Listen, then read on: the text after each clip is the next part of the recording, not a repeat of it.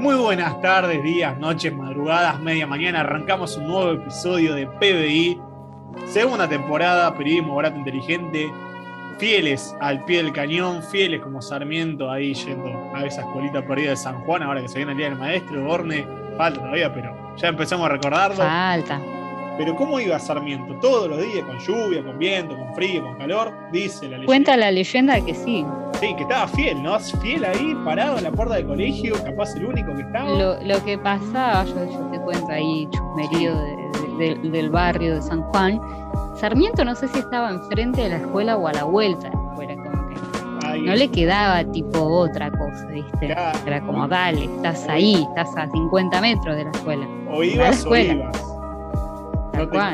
Queda bueno, o ibas o ibas, es como que no te queda opción, ¿no? Entonces, medio video con pie de barro.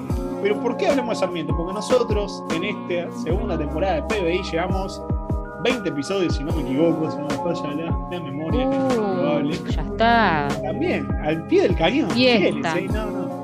Bueno, yo ahora no sé si nos conviene decir que somos como Sarmiento, porque a Sarmiento no le quedaba otra. A nosotros quiero pensar que tenemos opciones. Pero.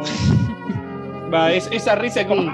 me están extorsionando para seguir grabando el programa. Eh, no, no, estamos contentos. Va, yo estoy contento. Matías Furlaneta, por lo menos me hago cargo que estoy contento. Yo también va. estoy re feliz de estar acá y la verdad que a mí que siempre me gustó la radio, este es una, es una oportunidad única y de volver a compartir con vos espacio y bueno, con el resto de los integrantes, ¿no? También que algunos ya los conocía, así que muy, muy feliz de estar acá. Exactamente, bueno, seremos la, la reencarnación radiofónica de Sarmiento. Pero bueno, la segunda temporada viene a full, viene, como solemos decir, como Toreto por la ruta 40, derechita, derechita. Y esta semana vamos a estar hablando de un tema que quizás quedó un poco en el pasado, porque fue hace unos días atrás, a principios de agosto. Pero justo en el medio fue, eh, bueno, lo que hablábamos el programa pasado, ¿no? la salida de Messi hacia el PSG, una noticia que revolucionó a, a- a todo el periodismo, a todo el mundo. Eh, y este tema quedó un poquito tapado, pero lo queríamos volver a traer a flote. Hace orden exactamente, o en realidad exactamente no, un año y una semana eh, ocurría la explosión del puerto de Beirut. No sé si vos te acordás. Uh, ya pasó un año. ya pasó un sí, año. sí, Parece sí. increíble, ¿no? Parece un montón. Cómo, o sea, esas imágenes qué impactantes que fueron y aparte en un momento en que, bueno, entre la pandemia que estábamos como en el momento más crítico a nivel global Sí. Y que los ataques terroristas y todo esto, bueno, a todos se nos despertaron como un montón de alarmas al ver esas imágenes. Exactamente, porque bueno, justamente vos estás hablando de imágenes y ya me diste el disparador, esa conexión que tenemos en, radio me vuelve loco. No, justamente esas imágenes de esa explosión de 6.500 eh, toneladas de nitrato de amonio que estaban almacenadas, mal almacenadas en realidad en el puerto de Beirut, eh, generaron una explosión de las que más fuertes eh, fueron de los últimos años, ¿no? De hecho, como bien comentabas vos, esa nube naranja y esa nube blanca que habían sido captadas por la gente que circulaba en esa zona del Líbano, generaron un, un estremecimiento que te ponía la piel de gallina, realmente eh, genera una conmoción muy grande. Y de esto se cumple un año. Como bien decía Sorne, en el medio pasaron un montón de cosas, eh, pasaron eh, otros ataques, pasaron guerras, eh, pasó la pandemia, pasó la Copa América, pasó de todo en este año. Eh, pero se cumple justamente el primer aniversario del, de- del estallido accidental en el puerto de Beirut, eh, que dejó dos- 200 fallecidos, 6.500 heridos, daños por 20 mil millones de, de dólares. se habla que el 98% de las familias que viven en la zona no pudieron volver a, a- a su vida normal, no, no pudieron Claro. volver.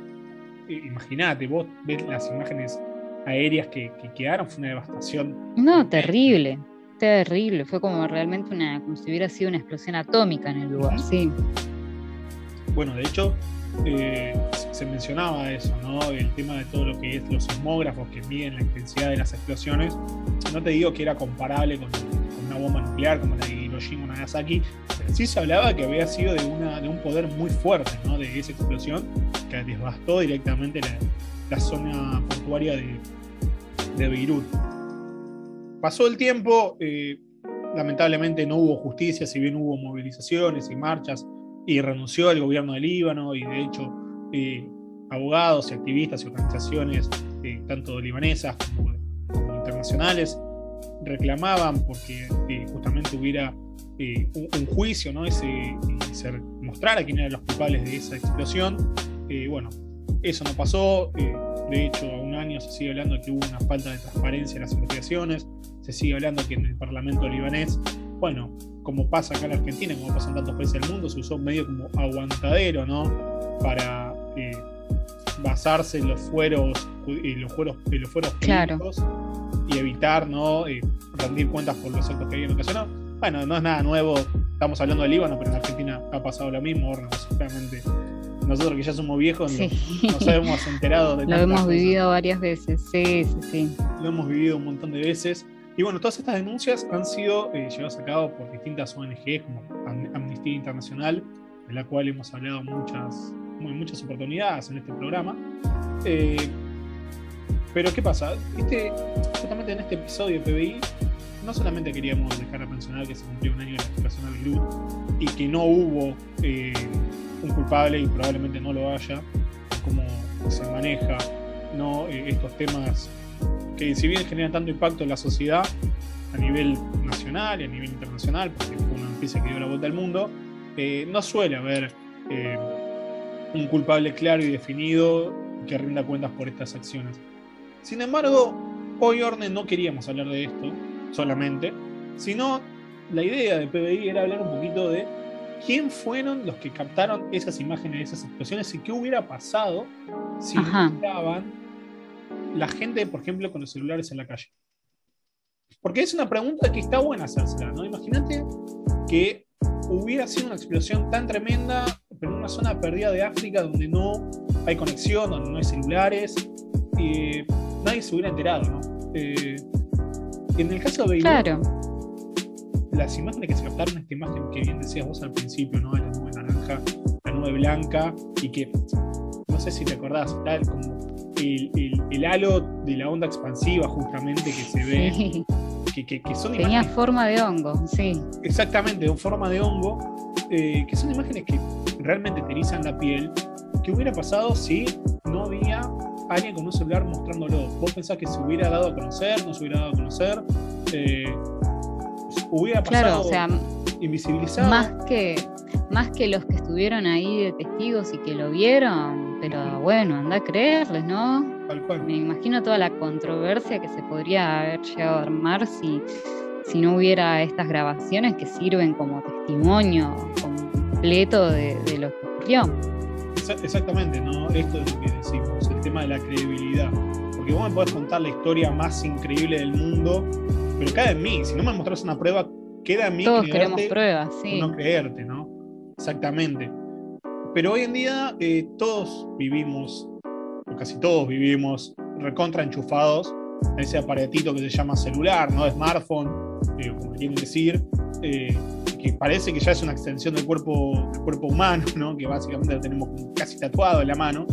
Y a través de estos celulares se han comenzado a difundir no solamente imágenes de la explosión de Beirut, sino un montón de imágenes de un montón de países, de un montón de situaciones, de un montón de crisis, que si no se captaran a través de estos dispositivos, y la gente no, tomara la decisión de decir, che, en este aparatito que tengo, que no solamente lo uso para usar Instagram o Facebook o mandar WhatsApp, sino que tiene cámara, tiene lavadora de voz, tiene filmadora, me sirve para, para registrar el evento y darlo a conocer al mundo. Pero ¿cuántos de estos hechos hace unos años atrás hubieran quedado totalmente tapados? ¿no? De esto queríamos hablar, un poquito de lo que es el periodismo ciudadano y que hoy en día todos tenemos el poder de contar historias, ¿no? Mejor o peor, pero todos tenemos el poder de contar lo que nos está pasando. Tal cual. No sé, Orne, si vos alguna vez has jugado o te has topado con alguno de estos eventos que decís, che, la verdad, si no lo muestro yo, no lo muestra nadie. O lo muestra un montón de gente, pero yo lo quiero contar a través de mi mirada. Sí, sí, tal cual. A mí, por ejemplo, me pasa esto que contás con cuando hay fenómenos meteorológicos interesantes, yo soy así, viste, fanático como de la naturaleza, y cuando hay tormentas muy heavy o veo que se vienen eh, así, bueno, algunos frentes de tormenta interesantes, yo me pongo a filmarlos, porque bueno, veo, registro toda la actividad eléctrica, y de hecho me pasó hace unos meses atrás eh, que salgo hacia el balcón y veo una nube enorme que era de era pleno día y la nube, o sea, y no estaba sobre nosotros la nube, yo estaba en un lugar donde me estaba dando el sol, pero la nube ya se veía que estaba meta refusilar. Entonces yo agarré la cámara, me lo puse a grabar, hice, saqué ahí algunas tomas interesantes y después, claro, al rato, a la noche, aparecen las noticias, ¿no? De, esa tormenta, de esa nube que había pasado y que no había llegado a llover acá en la ciudad de Buenos Aires, pero sí había estado presente. Entonces, bueno, ahí un poco persiguiendo, ¿no? E, estos temas que van saliendo como novedad y yo tranquilamente podría haber sido una de las personas que mandó un video. Bueno, exactamente, bueno, ahí me estás dando también el pie, ¿no? Porque si bien vos me decís me gusta la naturaleza, me gusta quizás todo lo que son eh, fenómenos meteorológicos, es totalmente eh, acertado con lo que estamos hablando ahora, ¿no? La posibilidad que cada uno tiene, capaz con un dispositivo de mejor o de peor calidad, pero la posibilidad que todos tienen de salir y captar la realidad a través de la mirada de cada uno. Y eso es ser el periodismo ciudadano, el hecho de poder que la gente pase a ocupar el rol de los medios. Cuando el medio no está, no quiere mostrar un cachito de esa realidad. ¿no? Sabemos que lo que estamos haciendo nosotros es periodismo y todo periodismo siempre te va a contar una porción de la realidad. ¿no? Siempre van a quedar algunas cosas, algunas aristas afuera, pero las nuevas tecnologías nos han posibilitado eso. ¿no? El capaz no contar la realidad completa, pero sí contar una realidad que es la tuya, Orne, que es la que tenemos todos, pero que ese pedacito que vos ves no lo comparten los demás. Y eso está muy bueno. Eh, obviamente tiene algunos aspectos quizás que hay que tomarlos con pinzas, eh, pero no sé a vos qué te parece. Eh, para mí democratiza un montón. Sí, tal cual. Y vos sabés que, así como vos me hiciste esta pregunta, vos que estás más vinculado con los medios de, comunicación y bueno, ya prácticamente sos un licenciado en comunicación, eh, ¿a vos te pasó alguna vez justamente de, grabar o de, reportar algo, alguna noticia, algún medio o algo así? Sí, sí, bueno, de, hecho, los que somos más, del palo, recordemos, Orden Ingeniera tiene una voz más linda, no me canso decirla, de la radio, tranquilamente podría estar en cualquier medio, eh, con la voz, sí, una voz de locutora espectacular, eh, pero los que somos más del palo y que no te voy a decir estamos todo el tiempo pensando en, uy, a ver qué está pasando en la realidad, qué puedo documentar de la realidad, pero sí estamos con nosotros un poco más atentos. Sí, nos ha pasado de salir a la calle y que haya un choque o que haya un robo y que uno va con el celular y lo graba, y saca una foto y, cuenta, ¿no? Desde su punto de vista y de su construcción lo que está pasando. Y nosotros en Argentina tenemos la fortuna, ¿no? De, tener un, un, ecosistema de medios, si querés, que es bastante plural, ¿no? Vos prendés la tele y decís, che, mirá, bueno, no sé, en tal canal hay voces que están más acorde a lo que piensa el gobierno tal canal, tal radio, tenés voces que están en las antípodas, ¿no? que piensan totalmente en contra de lo que está gobernando. Pero en otros países, eh, y no tenemos que ir al medio, al medio de África o al medio de Asia para encontrarnos que no, ¿no? Eh, claro. En otros países. Mismo acá, bueno, en Sudamérica, acá, prácticamente vecinos nuestros. Bueno, justamente vecinos nuestros, son estábamos con vos hace dos programas atrás cuando hablamos de las protestas de Cuba. Eh, Exacto. Y hablábamos de que todas las manifestaciones que eran en contra del gobierno de Díaz Canel, ¿no? contra el régimen comunista en, la isla, hace un mes, exactamente hace poco, el 11, el, ayer, el 11 de agosto, se cumplió eh, un mes del comienzo de las protestas en Cuba. Eh, hablábamos ¿no? de que los medios están totalmente captados por el poder, por el gobierno de turno y no muestran esa realidad.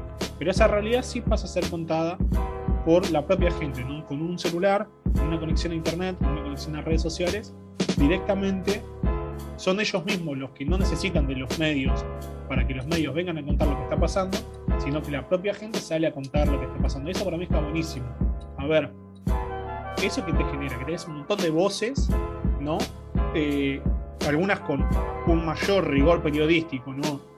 Y más eh, cercana a los hechos, si querés, y voces que quizás, bueno, te deforman la información, te la exageran, te la manipulan, como pasa en los medios de comunicación, ¿no? Eh, voces sí, obvio, obvio.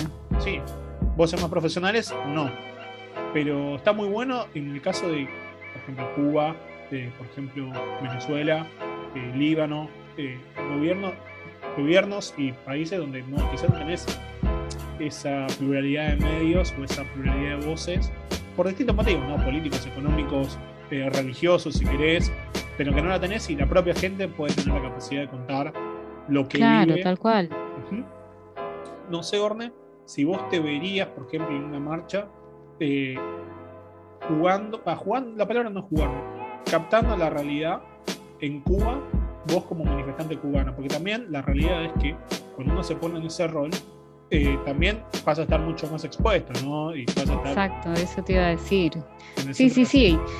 O sea, llega un punto donde la gente misma tiene esa completa necesidad, ¿no? Mm, o sea, excede, por ejemplo, el caso que yo te conté de que, bueno, nada, encuentro así cosas meteorológicas que me interesan y me gustan filmarlas o reportarlas pero no es que ah, tengo una necesidad porque necesito realmente que esto se vea y, estoy expresando, claro, y salga a la luz. No, la verdad que no, pero esta gente sí lo necesita y está perfecto que sea así y que tengan las herramientas y la posibilidad de hacerlo. Y posiblemente si yo me encontrara en una situación así, estaría haciendo lo mismo. Tal cual, tal cual. Y justamente esto que me decís, la necesidad, ¿no? La gente llega un momento en que tiene la necesidad de contar las cosas. Eh, ¿Y cuál es hoy en día el repositorio más grande de libros, si querés, de contenido, eh, de fotos, de videos, de, todo tipo, de todo formato de información, eh, que es Internet, ¿no? Y bueno, lo que pasaba en Cuba, por ejemplo, que lo trajimos como ejemplo, con las manifestaciones que empezaron hace un mes, fue que directamente se cortaba el acceso a Internet. Y es eh, eso directamente te está cortando y cortando ¿no? la libertad de, expresión, porque al fin y al cabo el hacer periodismo ciudadano también es una nueva forma de... Una nueva forma y una forma de, vivir el derecho a la libertad de expresión que tiene, que tiene la gente. En este en una crisis tan, tan dura ¿no? como, como la que estaba viviendo eh, Cuba, pero como bien decías vos, no solamente pasa Cuba, sino también pasa en Venezuela, eh, y de hecho, eh, en lugares tan, tan distantes ¿no? y tan diferentes, política, culturalmente, religiosamente, como Líbano, por ejemplo, ¿no? Beirut, la otra punta del mundo, y nos preguntábamos ¿no? qué hubiera pasado, que era como la gran pregunta que nos paraba todo, qué hubiera pasado si, si no había nadie con la cámara captando la explosión del puerto cuántas cosas pasan que quizás porque en esa región no hay acceso a internet o la, gente no tiene posibilidad de tener un celular o, una conexión que le permita eh, dar a conocer su, su realidad, cuántas cosas nosotros nos perdemos, ¿no? ¿Cuánto de esa nos perdemos, quedan ahí perdidas, sí, sí, sí. Eh, y no, no, no, no, se conocen, ¿no? Y cuántas cosas sí se conocen eh, justamente por tener estos recursos viene ahora. ahora Pura y exclusivamente gracias a eso. Sí, sí. Eh, de hecho, eh, si te parece orden, dentro de algunos programas vamos a tener a alguien hablando de todo lo que es el tema de, neutralidad en Internet, ¿no? la posibilidad de, que la, web sea un espacio libre donde cada uno pueda decir lo que quiera y opinar lo que quiera sin temor a que te vengan y te censuren. Eh, pero no tenemos que ir muy lejos. Se me viene ahora a la cabeza una, eh, a principios de esta, segunda temporada, cuando entrevistamos eh, a José Luis Morales, que era un periodista colombiano, que cuando había pasado todo el problema, todas las manifestaciones en Colombia, eh, que directamente se había sacado el ejército de la calle, que había mucha represión, incluso él dijo estamos viviendo una guerra civil directamente con esas palabras, se había popularizado mucho un hashtag que es SOS Colombia, eh, y a través de hashtag la gente empezaba a contar lo que estaba pasando y que directamente también el gobierno de Duque lo que había hecho era cortar el acceso a internet, cortar el acceso a la electricidad para que no se difundiera. Eh, y los medios no mostraban esa represión que estaba pasando en las calles de, Cali, de, de Medellín, en las ciudades. Pero como para ya ir cerrando ¿no? este, este primer bloque y quedarnos pensando, ¿no? ¿Cuántas cosas hay y otra vez, para no ser eh, reiterativo, de cuántas cosas nos hemos perdido, si querés, y de cuántas cosas no nos hemos perdido por, por tener esta posibilidad de que cada uno pueda contar su, su realidad, ¿no? Obviamente, capaz con defectos o con, sin un nivel de profesionalismo que tendría, no sé, la, C, la CNN. Pero sí, la realidad de cada uno. No sé, Orne, vos Exactamente, sí, Mati, tal cual. Exactamente, bueno, eso es lo que nosotros estamos tratando de, hacer desde este humilde lugar, ¿no? Tener un, pequeño podcast de una segunda temporada, un segundo año hecho pulmón, pero de nosotros como jóvenes tener la posibilidad de contar la realidad a través de nuestra mirada, ¿no? Y a través de lo que nos está pasando a nosotros en el día a día. Sí, y, y bueno, gracias justamente a la tecnología que ya está disponible, ni hablar, pensar hacer esto mismo hace escasos años atrás, ¿no? Que directamente no existía el streaming a través de internet y bueno, era cuestión de, tratar de conseguir un espacio en una radio, ¿no? Y hoy en día desde la comodidad de nuestras casas podemos estar contando nuestra realidad con nuestra mirada y nada, y salimos al mundo y nos escuchan en todos lados, ¿no? bueno, esa es otra cosa, ¿no? El hecho de que capaz hace 10 años atrás tenías que ir a una radio una M y poner un montón de plata para que te escucharan solamente en la Argentina y con muy mala calidad y ahora hoy en día entras a Spotify, entras a Instagram y, directamente encontrás el podcast y lo puedes escuchar acá, en Kenia, en Sri Lanka y lo puedes escuchar en Estados Unidos. Eh, y eso también, ¿no? Es otra forma de vivir la, libertad y otra forma de contar, de contar una historia que es la historia de todos, pero con el punto de vista de cada uno. Así que eso está, está buenísimo. Eh, ya nos pusimos medio, medio nostálgicos, ya le tenemos que dar un poquito más de, informalidad al podcast, pero no, queríamos hacer no solamente el homenaje a Groot, que todavía no tiene, no tiene justicia y no por ser pesimista no sabemos cuándo va a llegar, sino también recordar lo que está pasando en Cuba, recordar lo que pasó en Colombia, eh, porque como decimos siempre, ¿no? la pandemia ha dejado un montón de cosas eh, atrás y un montón de cosas que no se han, que no se han contado y un montón de cosas que, que pasaron de la agenda muy rápido o que siguen estando y, pero no son contadas así que desde este, desde este podcast no, no olvidarnos ¿no? así que Orne si te parece eh, nada ya vamos vamos cerrando mi primer bloque no queremos eh, cansar a la gente pero así que nada y lo dejamos con un tema nos escuchamos a la vuelta. Exacto nos vemos en el segundo bloque